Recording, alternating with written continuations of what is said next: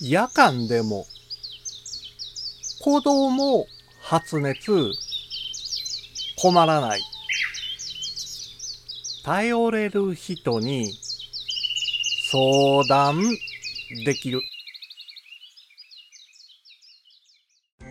五七五七七の31文字でデジタルに関する単価を読むデジタル教室単価部です。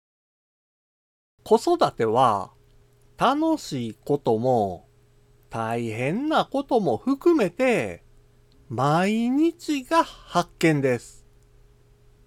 ただ、子供の急な発熱に関しては誰もが焦ってしまうでしょう。日中であれば近くの病院へ駆け込めるんですけれども夜間となると診療時間外で困ってしまいます。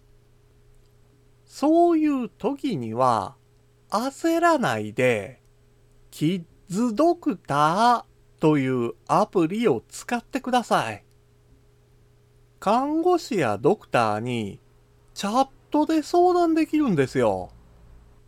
そこからビデオ通話で診察を受けて、近くの薬局で薬だって受け取ることができます。身動きできず、どうしても往診してもらいたい。そういう場合は、限られた地域のみ往診してもらうことだって可能です。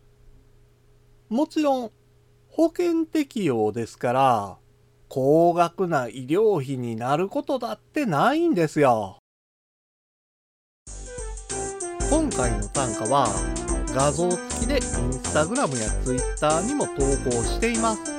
またデジタル教室ではアプリやパソコンの使い方などの情報をウェブサイトや YouTube、ポッドキャストで配信していますので概要欄からアクセスしてみてください。デジタル教室単価部でした。